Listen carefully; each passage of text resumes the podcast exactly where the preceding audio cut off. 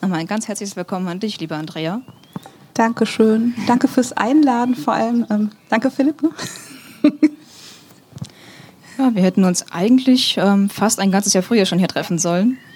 Corona ist ein bisschen uns in die Quere gekommen, aber deswegen umso schöner, dass es jetzt so geklappt hat und auch in so einem schönen Format. Und ähm, ja, ich freue mich einfach, dass du da bist und um dich kurz vorzustellen, der Name ist Andrea Übler-Winter und du bist Lehrerin für Kunst und mittlerweile auch darstellendes Spiel an der Paul-Gerhardt-Schule Hanau. Somit lustigerweise auch meine ehemalige Kunstlehrerin. So haben wir uns kennengelernt. Stimmt. Genau. Du bist verheiratet mit dem Martin. Der sitzt da drüben. Das ist der äh, hübsch beleuchtete Mann mit den grauen Haaren. genau. Genau, das ist der Übler in meinem Namen. Früher war es nur der Winter, jetzt ist er übel geworden. Ja. Ich meine, du bist ja Kunstlehrerin. Nicht immer die wenigsten Kinder, die man so fragen würde, sagen, yes, ich weiß genau, ich will mal Kunstlehrerin werden. Und Stimmt, war bei mir auch nicht so. genau. Dann erzähl doch mal ein bisschen, wie kam es eigentlich dazu? Und okay, ähm, jetzt kommt die lange Geschichte. ähm, tatsächlich war ich selber in der Schule jetzt nicht so vorbildlich wie Daniela. ähm, also ich bin dann so nicht weitergesprungen, als ich musste. Hört ihr mich gut? Geht das? Ist okay von der Lautstärke? Ihr, meck ihr meckert einfach, wenn es zu leise ist oder zu laut und hatte auch immer so, ich habe eine schwerkranke Mutter zu Hause und habe mich eher um andere Menschen so gekümmert als um die Schule. Es gab so viel anderes als Schule, ähm, konnte ich ganz gut. Aber so mit einem 2,7er Abi danach dachte ich so, jetzt erstmal nicht Studium, sondern jetzt erstmal ähm, Lehre. Und da ich gerne gelesen habe schon immer, ähm, habe ich mich für eine Verlagskauffrau-Lehre entschieden und wollte erstmal Geld verdienen und ähm, eine eigene Wohnung und was man so alles will in dem Alter. Und habe das dann auch ausgiebig getan ähm, habe mich dann gemerkt, ich komme nach der Lehre immer mehr so eigentlich in diesen Bereich Grafik, Design rein. Es hat mich schon dann doch auch interessiert, Produktion. Und habe dann gewechselt, bis ich irgendwann in meinem Spieleverlag in Dietzenbach bei Amigo Spiele gelandet bin, ähm, wo ich dann auch einen eigenen Bereich betreut habe, ähm, in der Grafik mit. Und irgendwann endete, endete das eher so in einer Mobbing-Geschichte, weil ich war noch relativ jung und habe eine eigene Abteilung aufgebaut. Das hat dann nicht jedem gefallen. Ähm, und als ich irgendwann nicht mehr so gern zur Arbeit gegangen bin morgens, dachte ich mir, ja, das kann es jetzt ja irgendwie nicht sein. Und ähm, habe dann angefangen, darüber nachzudenken, was wolltest du denn eigentlich schon immer mal machen, statt hier die ganze Zeit von deinem Macintosh-Rechner zu setzen und äh, Grafik zu schieben oder Weblayouts zu machen. Und dann dachte ich, setz, äh, entweder jetzt oder nie wieder, bewirb dich fürs Kunststudium, auch wenn du dich für ganz schlecht hältst. und dann habe ich eine Mappe gemacht, mich beworben und ähm, habe mich dann in Frankfurt an der Uni beworben, direkt erstmal nur einfach. Ähm, das Selbstbewusstsein hat nicht so für mehr gereicht. Auch nur für Nebenfach ähm, und für Grundschullehramt damals. Und habe dann festgestellt in der Prüfung, dass meine ähm, Prüferin zu mir sagte, hier haben Sie so einen grünen Schein. Wir haben immer drei Leute aus dem Nebenfach, äh, die sehen wir eigentlich im Hauptfach. Wenn Sie innerhalb des ersten Semesters Lust haben zu wechseln, hätten wir Sie gerne im Hauptfachstudium. Da war ich ja relativ geplättet, wie ihr euch vorstellen könnt, und dachte so, cool, läuft. ähm, habe das dann auch gemacht, habe im zweiten Semester gleich schon mein Praktikum in der Grundschule gemacht in äh, Langen. Habe festgestellt, nicht die Mama. Ähm, das war mir zu wusselig. Bin eher so der hochsensible Typ. Es war mir einfach auch zu laut. Ähm, ich habe eine Riesenachtung vor meinen Kollegen, deswegen auch, auch vor Lisa, die bei uns immer fleißig aushilft. Äh, ich finde es krass, da muss man echt geboren sein für. Und ähm, es waren auch mir einfach, ich sage jetzt mal ganz frei raus, zu viele Frauen. Ähm, ich fand's, also muss man, die Schule war auch echt so ein Zickentempel und ich fand es wirklich krass und habe dann gedacht, nee, das will ich später nicht, schon gar nicht an der staatlichen, wo du hingeschoben wirst, wo du vielleicht dann bleiben musst und da, nee, also von unglücklich zu unglücklich fällt raus. dann habe ich auf Magister gewechselt, habe dieses Geschenk des Kunststudiums angenommen und ähm, ja, habe dann Kunst im Hauptfach studiert mit Pädagogik und Psychoanalyse im Nebenfach und habe mir gleichzeitig noch ein Doppelstudium Diplompsychologie gegönnt. Wenn man es schon macht, dann richtig. Und jeder sagte immer so, gut, jetzt studierst du wirklich Taxifahren. Ja? Also Kunstpädagogik habe ich dann abgeschlossen, Diplompsychologie habe ich irgendwann einen Haken dran gemacht und schön die Seminare besucht, die mich interessiert haben und dann meinen Studienplatz freigegeben weil zwei Sachen hätte ich nicht abschließen können, weil ich habe noch drei Nebenjobs gebraucht, um die Wohnung zu finanzieren und so und das Auto und man kennt es ja irgendwann. Genau, ja, nee, ich habe in Hanau gewohnt, ich bin in Hanau so, treu geblieben, ja, aber ja. trotzdem, ähm, genau, genug. richtig. Und ähm, genau, vielleicht mal, ja, kriege ich da noch eine Schleife hin. Also ich habe dann am Ende genau Kunst studiert mit Magisterabschluss. Ähm, in meiner Magisterprüfung habe ich eine Pädagogikprüfung machen müssen, in der ich ähm, einen neuen Prof bekommen habe. Also den kannte ich vorher quasi gar nicht, nur so sechs Wochen vorher. Und ähm, ich hatte so ein bisschen auf dem Herz, ich bin damals gerade so Christ geworden. Meine Abschlussarbeit habe ich über eine Rauminstallation mit Licht und Salz gemacht, ohne zu wissen, was es so geistlich bedeutet. Das war so viel später erst, dass es so kam. Ganz spannend auch. Ähm, also ich bin nicht so die Zeichnerin und Malerin, wie man sich das vielleicht vorstellt für eine Kunstlehrerin. Ich komme mehr so aus dem plastisch-fotografischen, installatorischen Arbeiten, eher so dreidimensionales Arbeiten.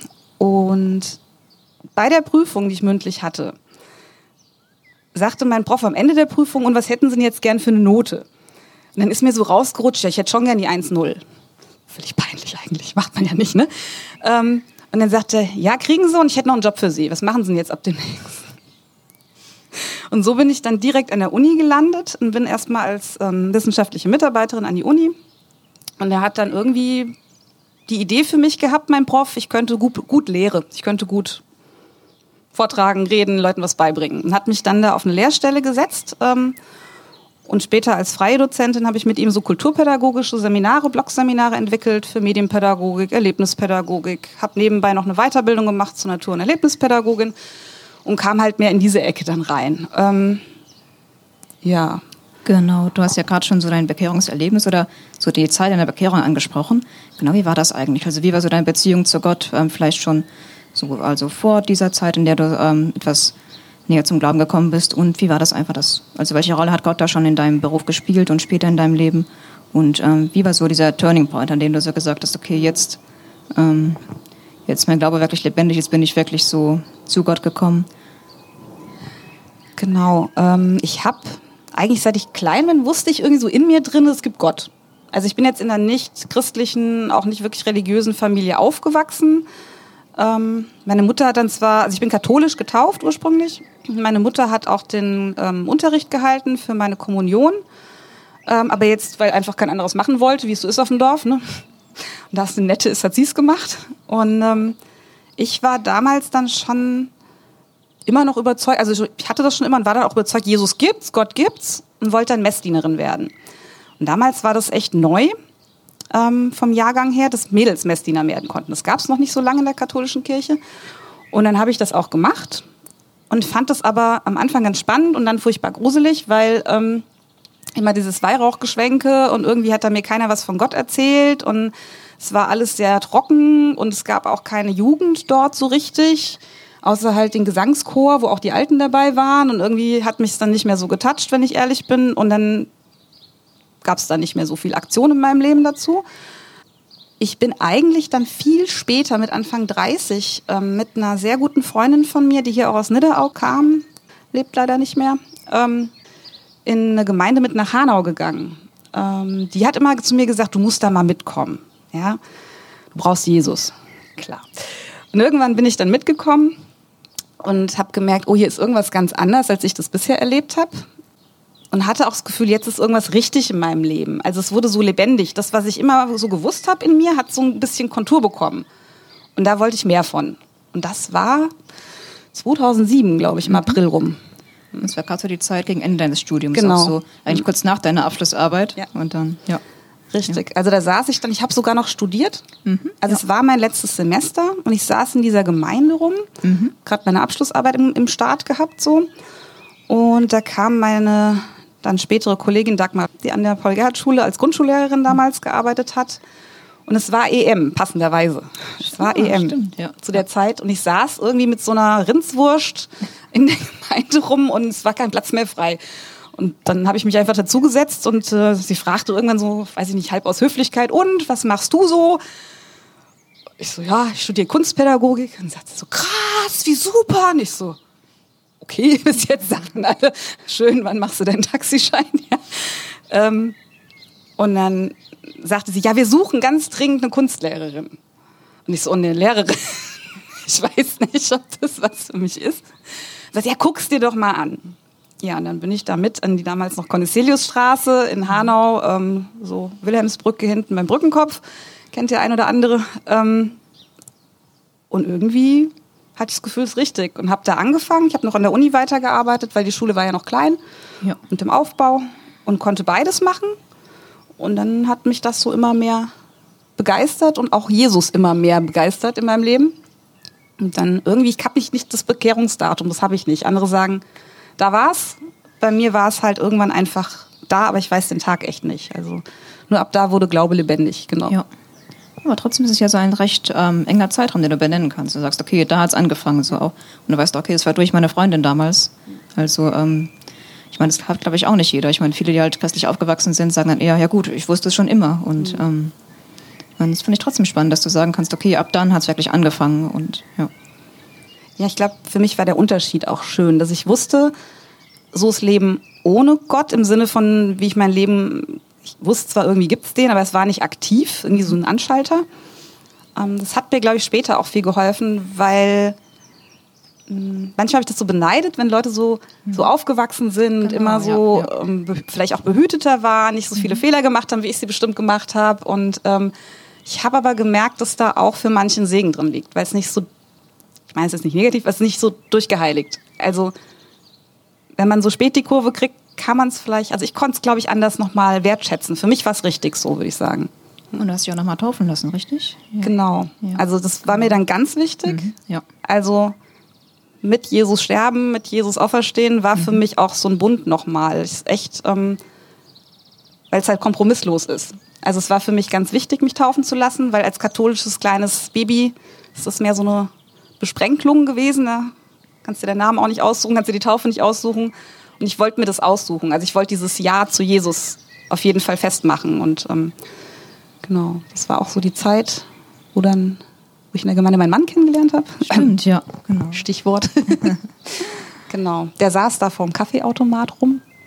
Und ähm, er ist eher der Kaffee-Junkie von uns beiden. Ich trinke gerne Tee. Und ich wollte mir eigentlich ein heißes Wasser ziehen und der saß im Weg. Hm. genau. Dann habe ich gesagt, hm, Entschuldigung, darf ich da mal dran? Weißt du noch, was du gesagt hast damals? genau, er sagte zu mir, ach, du bist ja die Arbeitskollegin meiner Schwester. Und da war ich recht platt, weil ähm, ich hatte, also ich war damals schon 35, mhm. also schon älter, unverheirateter Christ dann mit 35, weiblich ganz, ganz suspekt, ja, Mädels, Vorsicht.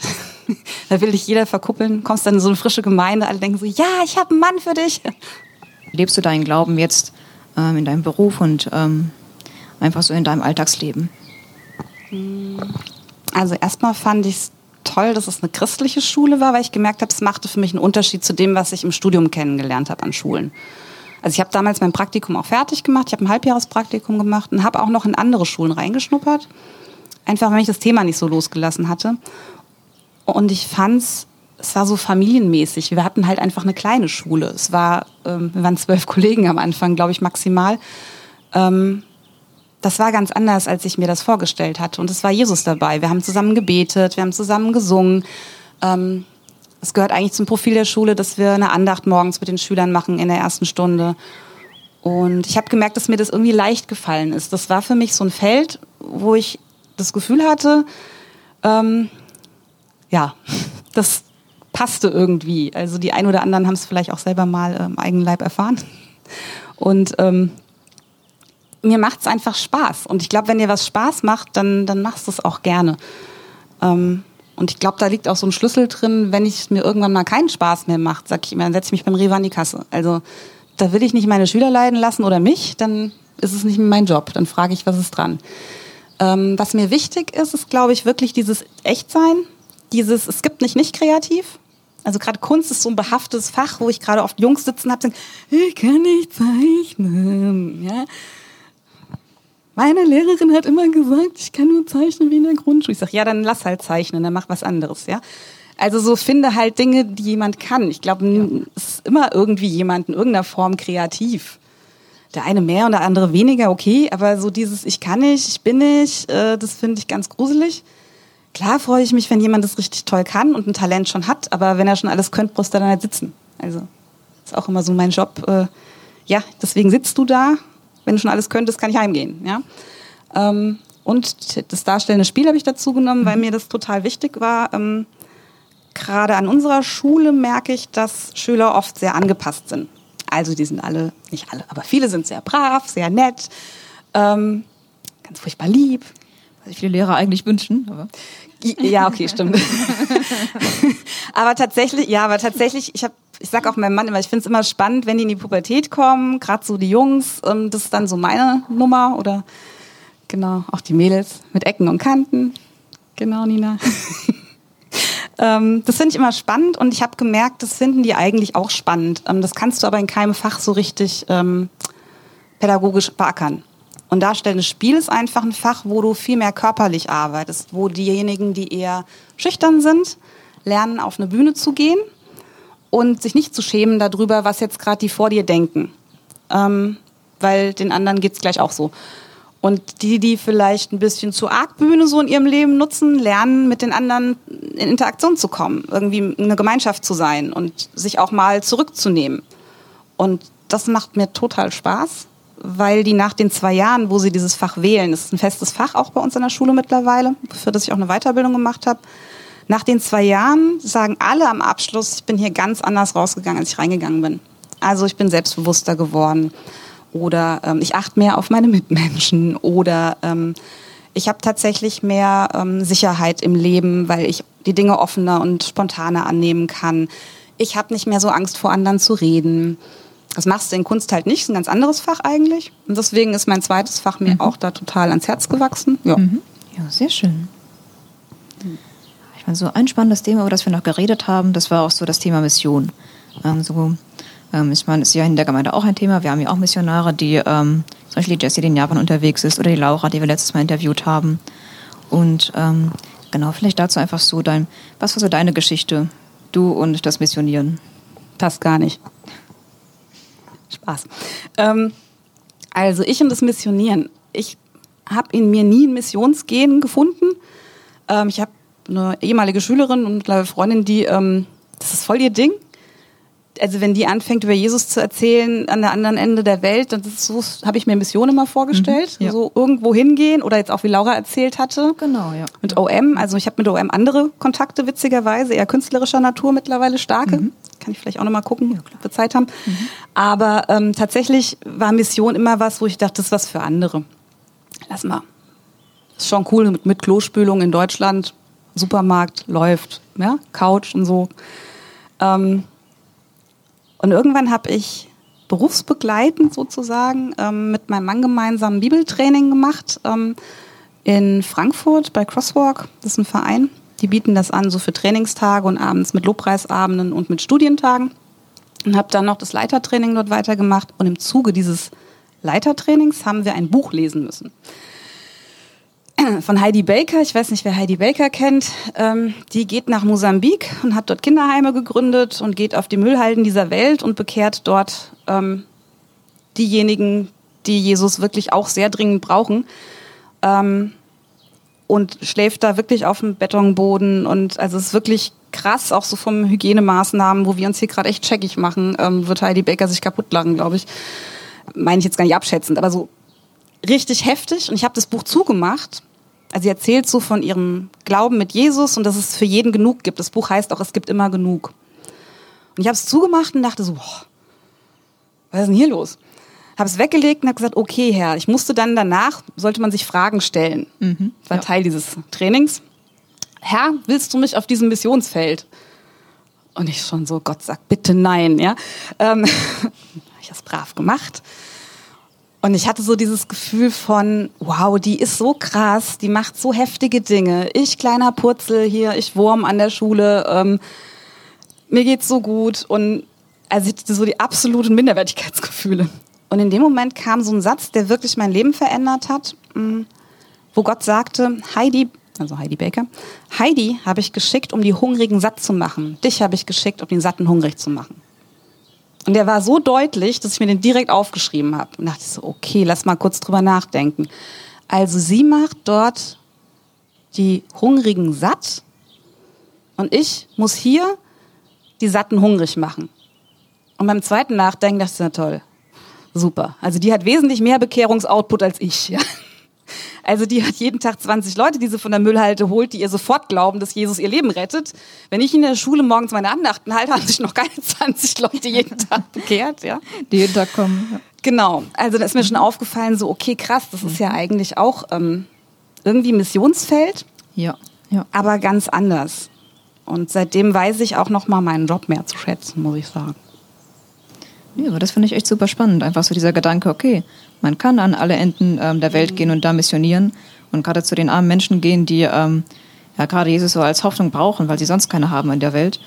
Aber man kann auch einfach hier, wo man schon ist, auch missionarisch tätig sein. Also das fand ich wirklich auch sehr inspirierend, als du mir das zum ersten Mal erzählt hast. Und dann, ja, Ich auch, als ich es gehört habe.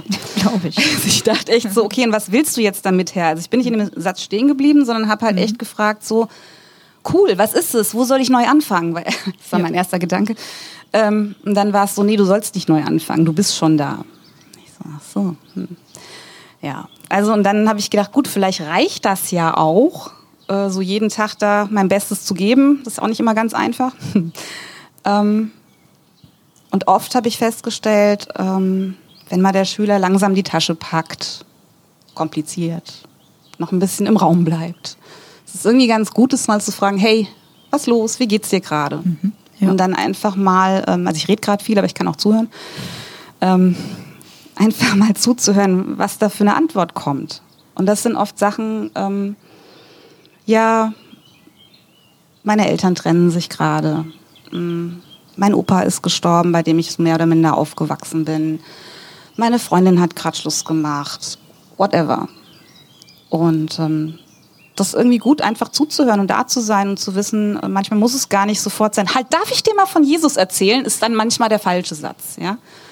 Aber einfach, ähm, ja, Gott da spürbar werden zu lassen, indem man zuhört und auch einen Wert dem gibt und das ernst nimmt. Das ist irgendwie vielleicht eher meine Art zu missionieren. Ja. Es gibt, glaube ich, nicht die Art zu missionieren, habe ich festgestellt, sondern nur deine, deine, deine, meine und deine, ja. Ja, ja aber sehr spannend. Ich denke mal, das sind auch schon viel höhere Ideale, als so die Mehrheit der Lehrer hier hat, die man so in, die man so in staatlichen Schulen vielleicht findet. Da habe ich mir echt noch nie Gedanken drüber gemacht, muss ich gerade sagen. Wenn ich so überlege, ich meine, also es gibt, es gibt bestimmt einige, die da mit sehr viel Leidenschaft rangehen an ihren Beruf, aber ich denke, es gibt auch einige, die es ähm, ja, vielleicht mit weniger Überlegung tun. Es ist dann, Ich glaube, dann würde ich es woanders machen. Also ich glaube, das wäre dann Ja. nicht so wichtig, ja, wo, verstehe. Mhm. sondern das. Aber das ist ein interessanter Gedanke, den nehme ich mal mit. Ja. okay, ich meine, hier ist zwar keine Schulklasse, aber das sind auch alles junge Menschen mit offenen Ohren und offenen Herzen, die hoffentlich alle schon hungrig sind. Und ja, jetzt vielleicht nochmal so als Take-Home-Message, was möchtest du hier den Leuten einmal mitgeben, wenn du so auf deinen Lebensweg zurückblickst und so, was Gott dir gegeben hat und ähm, was du gelernt hast, auch in deinem Glauben. Was ist so deine, hier, jetzt dein Missionsmoment für heute? Ähm, da muss ich gerade dran denken, dass ich ähm, viele Schüler auch nach der Schule noch begleite Mhm. und einfach das Privileg habe, mitzubekommen, wie Leben weitergeht oft. Mhm. Und daran merke, dass gerade auch ähm, Momente, die so, so ein Lebensumbruch sind. Also wenn du aus der Schule rauskommst, ist so diese Struktur weg, ist nicht mehr so behütet, du musst eigene Entscheidungen treffen, da geht auch mal was schief. Ähm, es passieren vielleicht externe Dinge im Leben. Immer zu fragen, was bringt mich daran weiter? Nicht mich nur, sondern also wo ist da auch Gott drin in meinem Leben? Und eben nicht den Telefonhörer aufzulegen nach einem Gebet oder nach irgendwas, was passiert, sondern mal hinzuhören. Und wenn das auch was ist, was man vielleicht gar nicht hören will in dem Moment. Also so dieses Offenbleiben für Gottes Reden, auch in den Momenten, wo vielleicht gerade es schwierig ist im Leben. Weil ich oft festgestellt habe, dass genau in den Momenten Wachstum passiert in einem. Also das heißt jetzt nicht, bitte nicht falsch verstehen, oh krass, ich habe gerade voll die Krankheit bekommen, das ist bestimmt ein Zeichen von Gott, das meine ich nicht, ja, sondern ähm, das ist halt Leben. Es wird mal schlechter laufen und mal besser laufen. Wir mögen es alle am liebsten, wenn es besser läuft, aber ich meine, das ist halt hier Bootcamp für später. Ne? Ähm, aus der Perspektive gesehen, immer zu fragen, was passiert, wenn ich gerade keinen guten Lauf habe, wo ist da trotzdem Gott drin in meinem Leben und was Mhm. Ja. möchte ich da mitnehmen in den Schwung nach oben, sich da nicht entmutigen zu lassen. Das wäre mir, glaube ich, echt wichtig. So, in dem Moment, dass ihr vielleicht nochmal dann daran denkt. Okay. Dann also vielen lieben Dank, dass du heute hier warst. Und ähm, es hat mich sehr inspiriert, mit dir zu sprechen, weil ich dich auch nochmal von einer ganz anderen Seite kennengelernt habe als früher, logischerweise. Sehr gerne. Und ähm, Ich dich auch. ja, danke. Also im Vorhinein schon jetzt, danke. Ja, also dann genießt noch den Abend hier und ähm, ja, ich hoffe, es hat dir auch Spaß gemacht und ähm, wir haben noch ein Geschenk für dich, bevor ich dich hier entlasse. So, einmal hier. Wow. Bitteschön. Jetzt muss ich aber auch erstmal reingucken. Ja, natürlich. Damit ich weiß, für was ich mich hier bedanke. Ah. Oh ja, das sagt einem doch was. Das ist ein Gasdecker. Ihr seid ja krass. Ich muss Geschenke immer zuerst auspacken, Entschuldigung. Ja klar, nicht die Katze im Sack kaufen, das hast schon. Ja, ich, ke ich kenne Leute, denen schenke ich dann was, dann legen die das irgendwo so hin, dann ist das immer ganz enttäuschend, finde ich auch für den, der schenkt. Kennt ihr das? Ja, Moment mal. Du sollst dich freuen über mein Geschenk. Ja, ich mache mir ja Gedanken, wenn ich was verschenke, oder? Also ich meine, also im besten Fall. Sehr geil. Ich hätte es gar nicht auspacken. Ja, viel mehr ist da, glaube ich, Kleiner Intelligenzcheck. Aber ja, Cool. Ja, herzlichen Dank. Das ist total nett. Ja, das kann man als Kunstlehrer immer brauchen. dachten wir uns auch, ja. ja. Das ist jetzt richtig geil. Das ist so ein interner. Guck mal, Schatz, jetzt haben wir auch eine große Suppenkelle. Ja, so gab es heute nicht, aber ja, Aber ich habe neulich gerade die große. Suppenkelle gesucht und wir finden sie nicht. weil wir sie gekauft haben, deswegen. Das ist echt cool. Und ja, klar. Also ich meine, das muss schon sein, ne? Ganz genau. Kannst du dir doch ein bisschen Suppe von zu Hause nachkochen, auch wenn es eine Tütensuppe ist, aber Cool. Passt sogar zum Geschirr zu Hause. Ja, sehr, sehr lieb. Ganz herzlichen doch, Dank. ist die gute. Oh, ich werde es testen, ich sag's dir. Ach so, genau. Und mir ist noch wichtig, dass ihr wirklich, wenn jemand mal jemals in eurem Leben irgendwas über euch gesagt hat, von wegen, ihr seid unkreativ, ihr könnt das nicht oder so, ja, dass ihr euch einfach davon nicht abbringen lasst und einfach zur Not mal was anderes ausprobiert. Ja. Also nicht irgendwo im Frust stecken bleiben, wenn es um Kreativität geht. Das ist mir ein ganz persönliches Anliegen noch. Okay. Dankeschön. Also dann nochmal vielen, vielen Dank. Euch auch, ich bin ja noch da. Tschüss.